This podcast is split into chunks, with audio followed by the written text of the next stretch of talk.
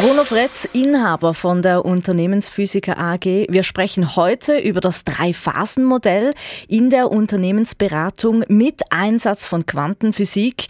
Bevor wir da eintauchen, wer jetzt deinen Podcast noch nicht kennt, du arbeitest mit Quantenphysik und machst damit Unternehmensberatung. Wie funktioniert das? Hallo Corinne, das funktioniert sehr gut. Das betreiben wir. das ist ja schon mal gut.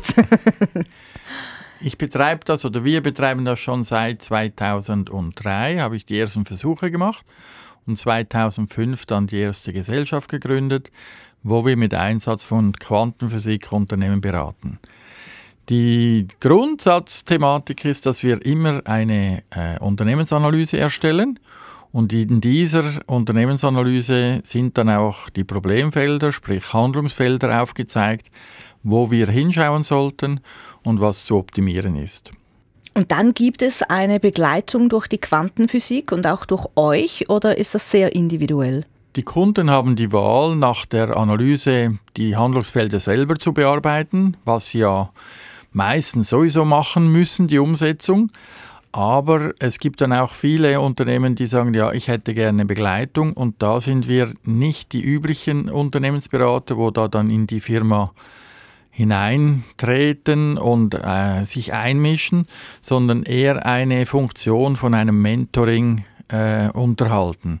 Das bedeutet, ich treffe meine Kunden so zweimal im Jahr, dreimal im Jahr, je nach Wunsch des Kunden.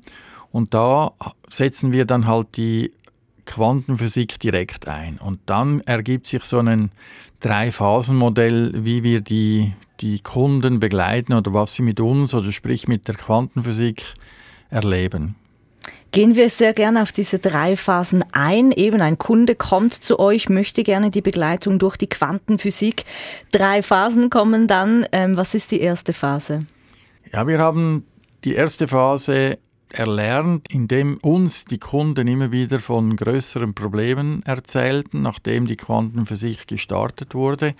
Das heißt, äh, Starten der Quantenphysik ist eine Impulsierung von regelmäßigen Informationen. Also da machen wir einen Informationstransfer in die Unternehmen rein auf Basis der Quantenphysik. Und dann ergibt sich meistens, nicht immer, aber meistens eine Unordnung, die dann stattfindet. Das heißt, wenn ja die, die Unternehmen bei uns eine Dienstleistung beantragen, dann haben die ja schon Probleme. Und wenn die Probleme da sind, werden die mit der Quantenphysik am Anfang nicht weniger, sondern in der Regel mehr. Oder man wird einfach aufmerksam auf sie.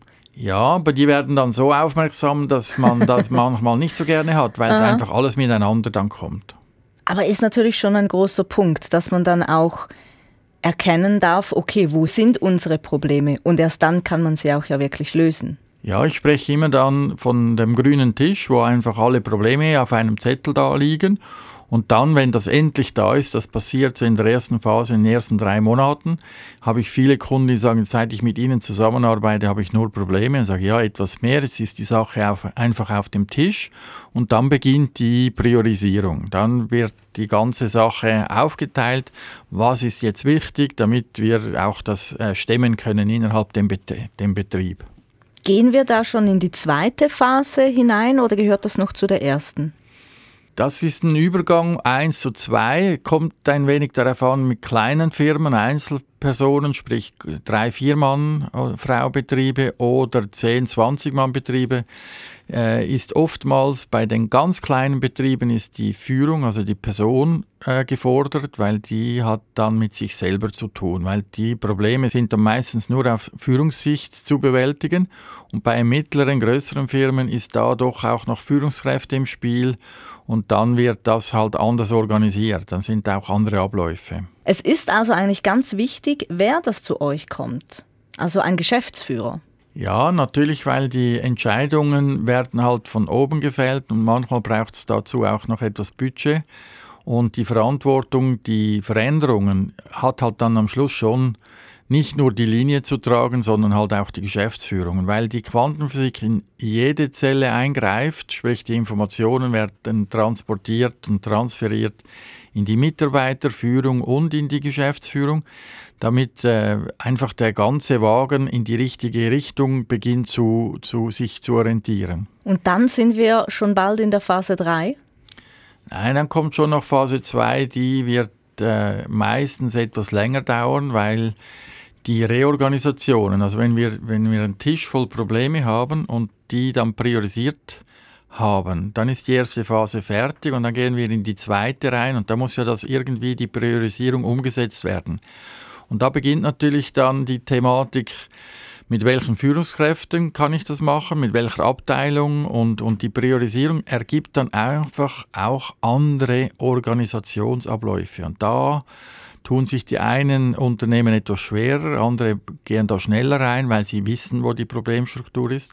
Und dann wird einfach gehandelt und so bei mittleren, großen Unternehmen geht diese Phase etwas länger, weil es einfach dann mehr Widerstände gibt innerhalb vom Betrieb. Also in der ersten Phase wird mal geschaut, was sind überhaupt die Probleme, ähm, mit was haben wir es zu tun. In der zweiten Phase wird geschaut, wie könnte man da eine Anpassung machen. Und in der dritten Phase?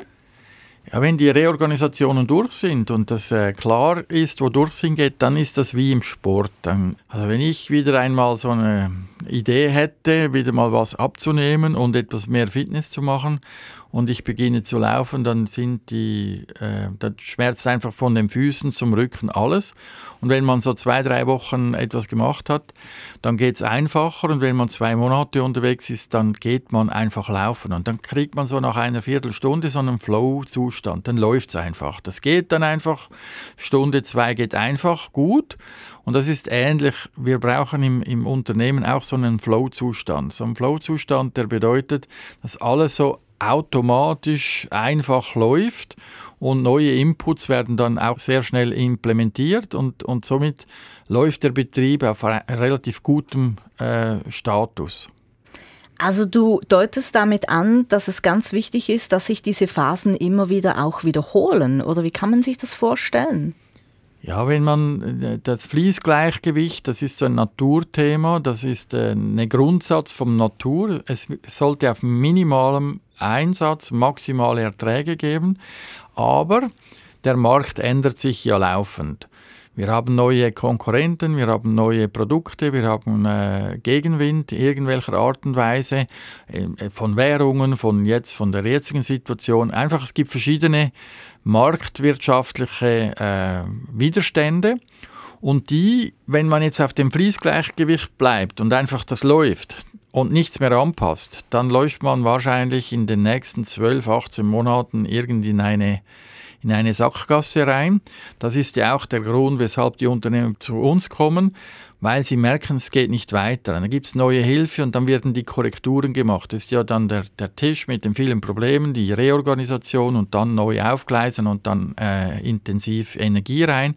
Und wenn das Fließgleichgewicht da ist und man nicht aufpasst und zu lange einfach dahin geht, dann ist irgendwann mal der Markt, wo wieder bestimmt, dass da was anderes läuft. Und man sollte einfach wieder in die Phase 1, also mal die Probleme sind vielleicht dann nicht mehr so stark, aber die sind noch da, dass man die wieder aufgreift, reorganisiert, neu implementiert, neue Energie reingibt und das Fließgleichgewicht auf gleichem Niveau oder, oder höher sich entwickelt. Also die Aufgabe in der Natur ist halt, sich immer weiterzuentwickeln. Und das ist auch für das Unternehmen da. Ich kann mir auch sehr gut vorstellen, dass es sich angenehmer anfühlt, wenn man immer so ein bisschen in so einem Prozess drin ist und nicht den als abgeschlossen sieht und dann wieder von vorne beginnen muss. Oder was hast du da für Tipps? Ja, das Thema ist einfach, dass wenn die, die Geschäftsführung so einen Prozess aufgleist und einleitet, dann sind die irgendwann, irgendwann froh, wenn die fertig sind mit dem ganzen Prozedere.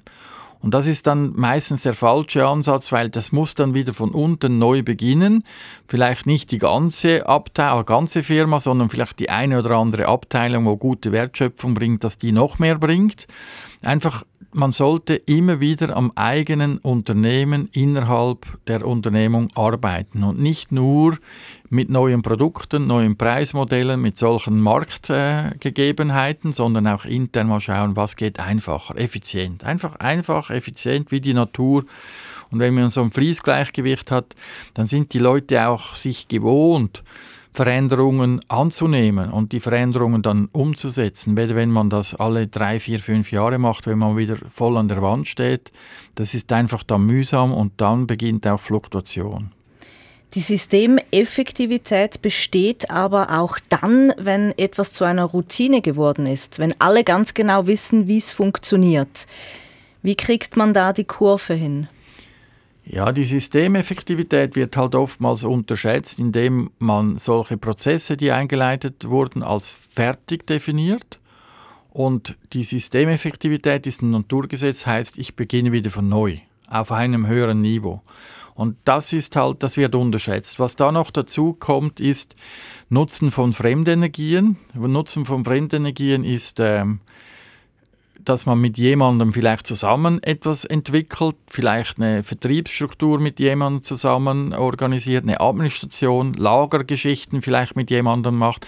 Das wird einfach zu wenig angeschaut, das wird immer zu viel auf Konkurrenzdenken aufgebaut, dass äh, man ja nicht etwas teilen will, aber zwei Mittelständlerunternehmen äh, haben die gleichen Probleme.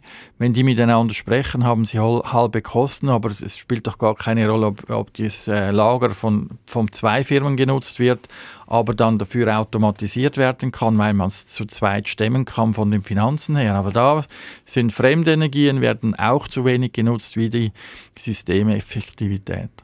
Ein Mann mit ganz vielen Ideen, wie man hört. Herzlichen Dank, Bruno Fretz, Inhaber von der Unternehmensphysiker AG, für dieses spannende Gespräch.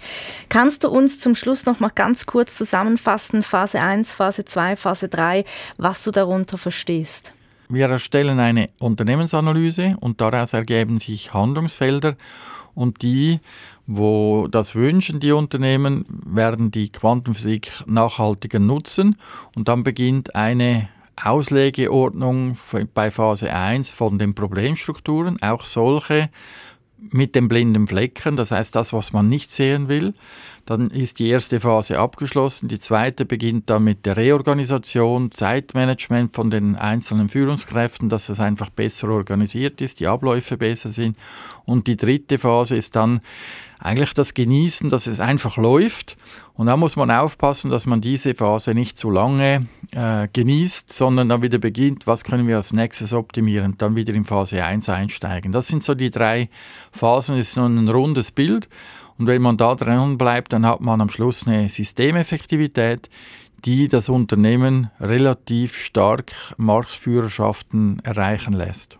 Herzlichen Dank, Bruno, und bis auf ein anderes Mal. Dankeschön. Thank you.